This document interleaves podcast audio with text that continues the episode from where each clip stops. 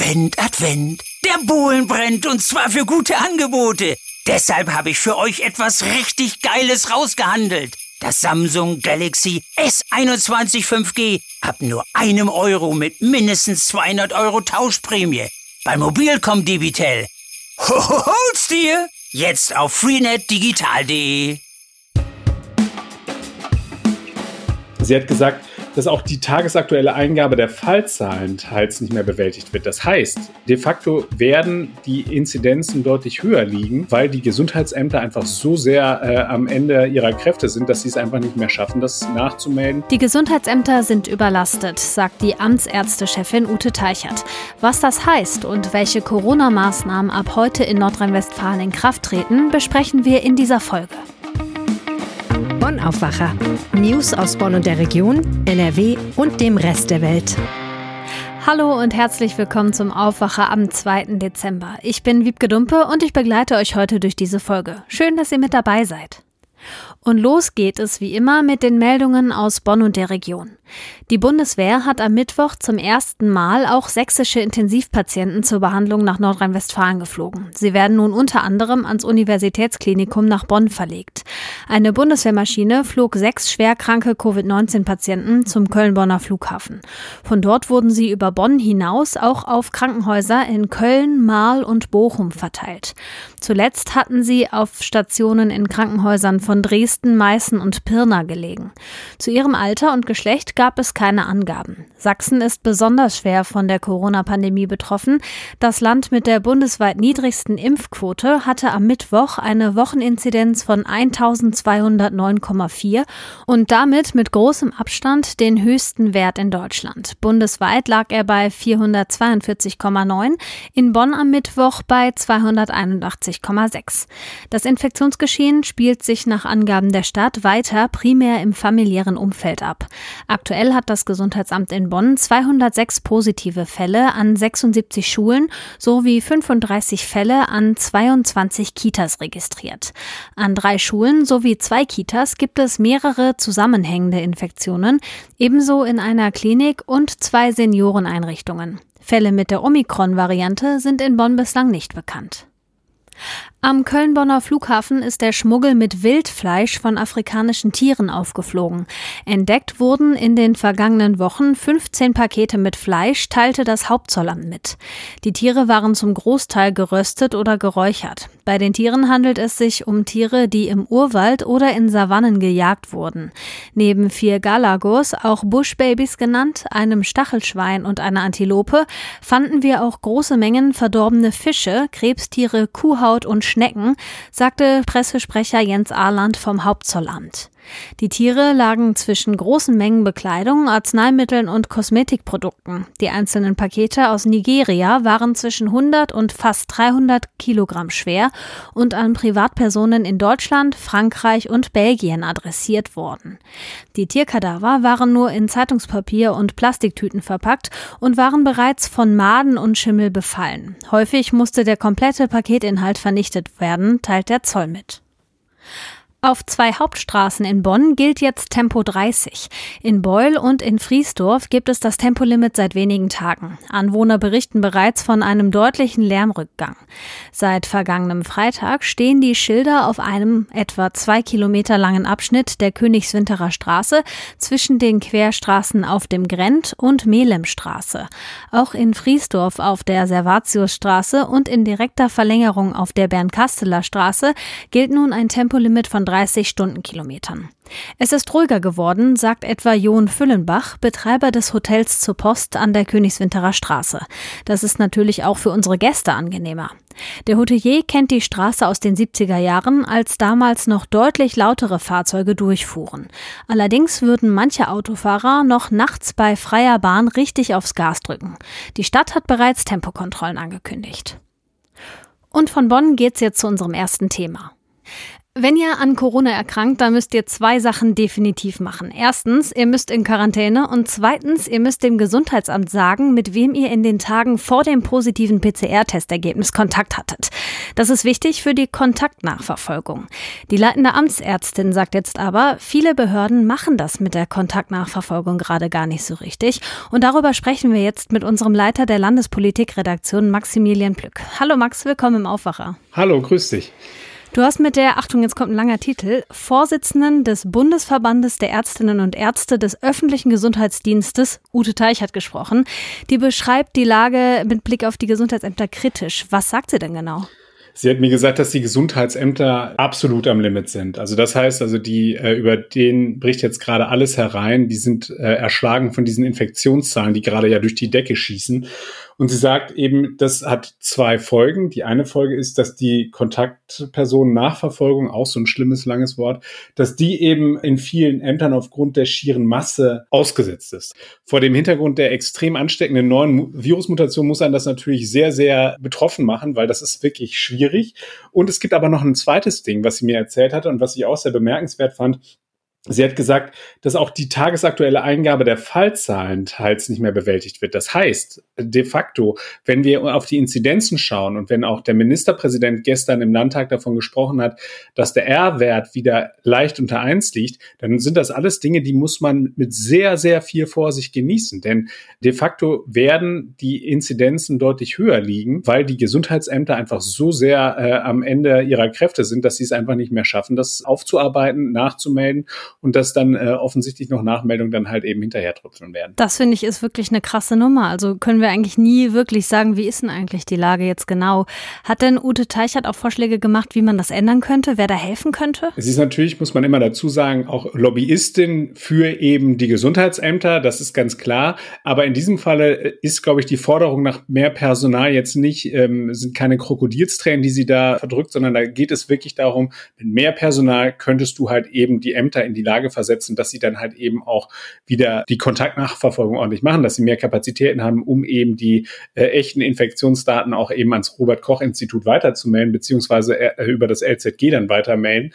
Und da sagt sie, gibt es mehrere Wege, wie man da rangehen kann. Das eine ist äh, das Bekannte, was wir ja schon kennen, also wir diese Bilder, wie Bundeswehrsoldaten in den Gesundheitsämtern sitzen und dort unterstützen. Das äh, sind wir ja aus erster, zweiter und dritter Welle schon gewohnt.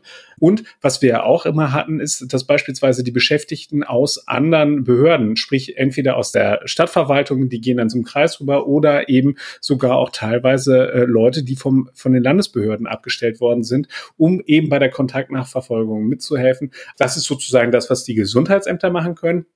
Und darüber hinaus sagt sie, wir müssen halt eben jetzt ganz klare Maßnahmen treffen, damit wir halt eben die vierte Welle brechen. Also da ist sie sehr, sehr klar in dem, was sie fordert, nämlich Kontaktbeschränkung und zwar nicht nur für Ungeimpfte, sondern für alle. Ihr habt ja auch übers Impfen gesprochen. Ne? Ziel ist es ja, bis Weihnachten 30 Millionen Menschen zu impfen.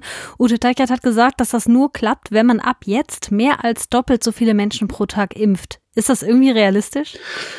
Ja, das ist die große Frage. Also wie man das schaffen will, das ist, äh, da ist das eine Problem eben, dass man sagt, man braucht die Infrastruktur. Ähm, die Impfzentren sind ja dicht gemacht worden. Das waren ja so Orte, wo man halt eben in sehr kurzer Zeit sehr viele Menschen zentral mit äh, Impfstoff versorgen konnte.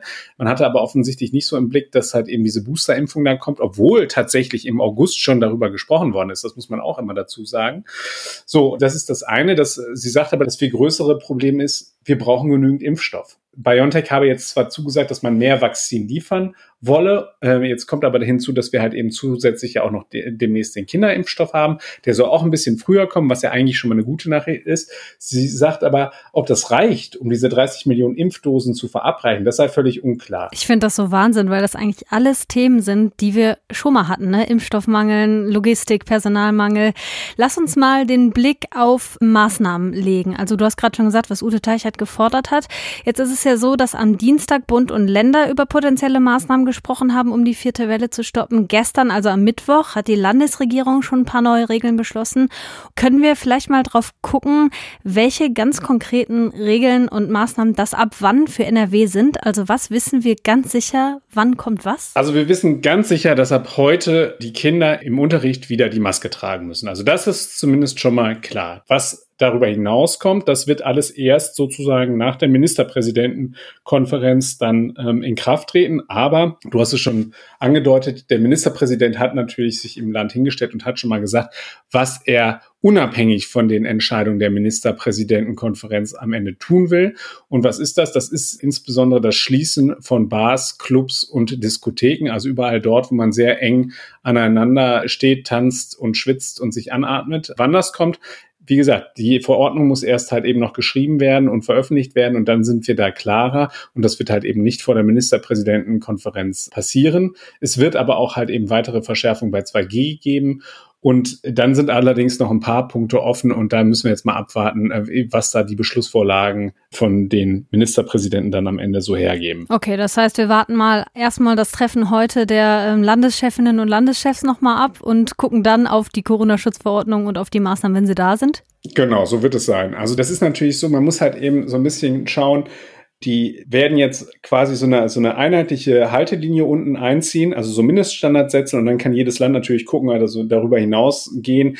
Wir müssen ja immer noch vor Augen haben, dass eben es Länder gibt wie Sachsen, da sind extreme Zahlen. Also der Ministerpräsident Hendrik Wüst hat es gestern im Landtag nochmal gesagt, in der sächsischen Schweiz reden wir über Inzidenzen von 2000. Das ist natürlich schon wirklich ein Wort. Die werden ganz andere äh, Dinge machen müssen als eben halt Länder wie beispielsweise Schleswig-Holstein oder eben auch NRW, wo es eben etwas entspannter aussieht. Was wir aber haben und was interessant ist, ist im Land ist gestern eben die epidemische Lage wieder quasi in Kraft gesetzt worden. Das darf man jetzt nicht verwechseln mit der epidemischen Lage von nationaler Tragweite. Aber das Ganze gab es sozusagen in einer etwas abgestuften Variante halt eben auch für das Land. Das heißt also, dass die Landesregierung hat jetzt auch wieder mehr Befugnisse, um halt eben auf die Pandemie reagieren zu können. Die Frage ist natürlich am Ende, wie man das dann mit dem befüllt. Also die, das Land versetzt sich jetzt schon in die Lage, dass sie härter durchgreifen können in Zukunft. Sagt Maximilian Plück, Leiter der Rheinischen Post Landespolitikredaktion. Danke für die Infos. Sehr gerne. So, jetzt mal ein ganz anderes Thema. Wenn ihr öfter Bus und Bahn fahrt, dann kennt ihr das. Der Zug fährt gerade vor der Nase weg, weil ihr euch noch eben ein Ticket am Automaten ziehen musstet. Und das hat natürlich länger gedauert, weil gar nicht so genau klar ist, welches Ticket für wie viele Haltestellen gilt. Das ändert sich aber jetzt, denn ab sofort gibt es in ganz Nordrhein-Westfalen einen sogenannten E-Tarif auf dem Handy. Der kostet im ganzen Bundesland gleich viel. Wirtschaftsredakteur Reinhard Kowalewski hat bei der Vorstellung des neuen E-Tarifs zugehört. Hallo Reinhard. Schönen guten Tag. Dieser neue Handytarif heißt easy.nrw. Wird zwar nicht ganz wie das englische easy geschrieben, ist aber daran angelehnt. Wie einfach oder easy funktioniert das denn mit dem Ticket? Ja gut, du musst dich natürlich erstmal anmelden, aber dann ist es einfach. Du ähm, stehst an der Haltestelle, du gehst auf die App und du sagst, jetzt steige ich ein. Also ich checke ein. Und dann, wenn du ankommst, musst du auschecken. Das ist allerdings natürlich dann schon eine Kleinigkeit komplizierter als bisher.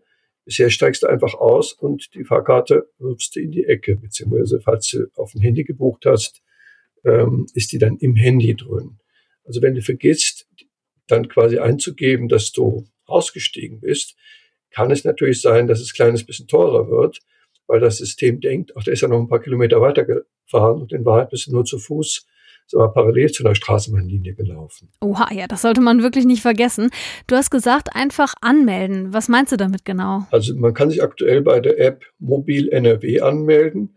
Da muss man dann Namen und Adresse und so weiter eingeben und dann eben eine Bankverbindung, also Kreditkarte oder sagen die normale Girokarte, weil die müssen ja das Geld dann abbuchen, wenn du eine Karte gekauft hast. Das können dann zwei Euro sein, das können fünf Euro sein, das können 20 Euro sein, je nachdem, wo du hinfährst. Gut, dann sprechen wir jetzt mal direkt über den Preis. Der basiert bei diesem neuen Ticket nämlich auf der Luftlinie zwischen Start und Ziel. Wird es damit teurer oder billiger für mich? Also ich glaube, viele Leute können viel sparen. Wir haben uns das ausrechnen lassen vom VRR, also für Beispiele, die auch in unserem Gebiet interessant sind. Düsseldorfer Hauptbahnhof zum Hauptbahnhof Neuss kostet eine klassische Einzelfahrt 6 Euro. Das ist die Preisstufe B. Mit dem Easy-Ticket sind aber nur 3,50 Euro fällig. Warum ist das so? Es sind relativ viele Kilometer, aber man überschreitet bestimmte Tarifgrenzen. Darum ist das so. Vom Hauptbahnhof in Essen bis nach Köln Hauptbahnhof kostet 20,40 Euro mit einem normalen Zug. Das ist dann das schöne Fahrtticket NRW. Mit dem Digitaltarif sind nur 15,15 Euro. Und noch lustiger ist es von Düsseldorf nach Köln. Da kostet das Digital-Euro Ticket nur 9,10 Euro. Aktuell kostet das 11,90 Euro, also ein Drittel mehr. Also ich spreche jetzt von S-Bahn und Regionalzügen. Okay, dann gibt es da also schon Unterschiede. Wenn die Preise mit dem Handyticket und per Luftlinienberechnung so viel günstiger sind, inwiefern könnten denn dann grundsätzlich die einzelnen Tarifzonen abgeschafft werden? Der Kunde kann frei wählen. Er kann die alten Tarife nehmen und er kann den, das neue Tarifmodell nehmen. Zusätzlich haben wir ganz viele Abonnenten, die können, wenn sie sagen wir, an die Grenze von dem Gebiet kommen, für das ihr Abonnement gilt, dann können Sie den neuen Digitaltarif nehmen und sagen, na gut, ich sag mal, mein, mein Abo geht bis Düsseldorf-Wehrhahn, ich will aber bis Köln, dann klicke ich eben in Düsseldorf-Wehrhahn an, dass ich einchecke bei dem Easy-Tarif und dann wird abgerechnet bis Köln Hauptbahnhof, bis ich da wieder auschecke. Ist an sich ein tolles System und was eben wichtig ist zu sehen, die überschreiten komplett die Tarifgrenzen zwischen den Verbund Unternehmen. Die Kilometergrenzen werden nur nach der Strecke gemessen und nicht danach, in welchem der vier Verkehrsverbünde von NRW du jetzt wirklich fährst. Gibt es denn einen Haken? Also du hattest am Anfang dieses Auschecken erwähnt. Naja, also ich habe gefragt, was ist denn, wenn einer vergisst auszuchecken? Das kann einem ja wirklich leicht passieren. Man hört Musik oder man trifft Bekannte am Bahnhof und vergisst dann da anzuklicken. Dazu hat der Herr Castrillo, das ist ein Vorstand vom VR, gesagt, man würde das Problem kennen und man würde da je nachdem, sagen wir, dann nachsichtig reagieren. Also sprich, wenn, wenn ich oder du dann beim VR anrufst und sagst, ja, ich bin aber die zehn Kilometer gar nicht mit der S-Bahn gefahren, sondern mit dem Fahrrad, aber dann habe ich erst mich ausgecheckt, dann werden die sagen, na gut, dann streichen wir eben da ein oder zwei Euro von der Rechnung, sofern einem das dann so wichtig ist. Alles klar. Dann danke ich dir, Reinhard, für die Infos zum neuen Handytarif in NRW. Ja, ich werde das bestimmt gelegentlich mal nutzen in den nächsten Monaten. Ja, und wahrscheinlich auch einige unserer Hörerinnen und Hörer. Genau. S-Bahn fahren ist doch ganz nett. Und das hier ist euer Meldungsüberblick an diesem Donnerstag. In NRW werden weitere Proben auf Omikron untersucht. Bestätigt wurde die neue Variante gestern Morgen bei einer Person in Düsseldorf. In mehreren Kreisen gibt es weitere Verdachtsfälle. Untersucht wird die Probe eines Reiserückkehrers aus Recklinghausen und aus dem Kreis Kleve wurden gestern sieben Verdachtsfälle gemeldet. Mindestens elf EU-Staaten haben jetzt Omikron im Land. Dazu gehören auch Nachbarstaaten von Deutschland wie die Niederlande, Dänemark und Österreich. Am Landgericht in Bochum geht heute der Prozess um den angeblichen Betrug in Corona-Testzentren los. Zwei mutmaßlich Verantwortliche vom Corona-Schnelltestbetreiber Medican sollen mehr Tests abgerechnet haben, als durchgeführt wurden. Auch bei den Sachkosten sollen sie betrogen haben. Der Gesamtschaden wird auf 25,1 Millionen Euro geschätzt. In Berlin wird heute Kanzlerin Merkel offiziell mit einem großen Zapfenstreich aus dem Amt verabschiedet. Dafür hatte sie sich auch eigene Songs gewünscht, unter anderem von Hildegard Knef und Nina Hagen. Merkel war 16 Jahre lang Bundeskanzlerin. Ihr Nachfolger soll Olaf Scholz werden von der SPD. Die Wahl findet am kommenden Dienstag statt. Und noch eine gute Laune-Meldung zum Schluss. In Italien findet heute die Weltmeisterschaft um das beste Eis statt. Bei dem Wettkampf in Bologna sind auch zwei deutsche Eismacher dabei. Und wir bleiben beim Thema Eis, gucken aber aufs Wetter. Weil es in der Nacht im Bergland ordentlich kalt war, können die Straßen glatt sein. Im Laufe des Tages kann da oben auch neuer Schnee runterkommen. Im Rest von NRW bleibt es grau. Vereinzelt gibt es auch Schneeregen und Gewitter mit Graupel. Maximal 7 Grad sind drin. Morgen scheint vormittags noch ab und zu die Sonne. Im Laufe des Tages zieht es sich zu und es gibt Regen und auf den Bergen auch Schnee. Bei Temperaturen zwischen minus 1 und 6 Grad. Das war der Aufwacher am Donnerstag. Ich bin Wiebke Dumpe und wenn ihr mögt, dann hören wir uns schon morgen wieder. Habt eine gute Zeit. Mehr Nachrichten aus Bonn und der Region gibt's jederzeit beim Generalanzeiger. Schaut vorbei auf ga.de.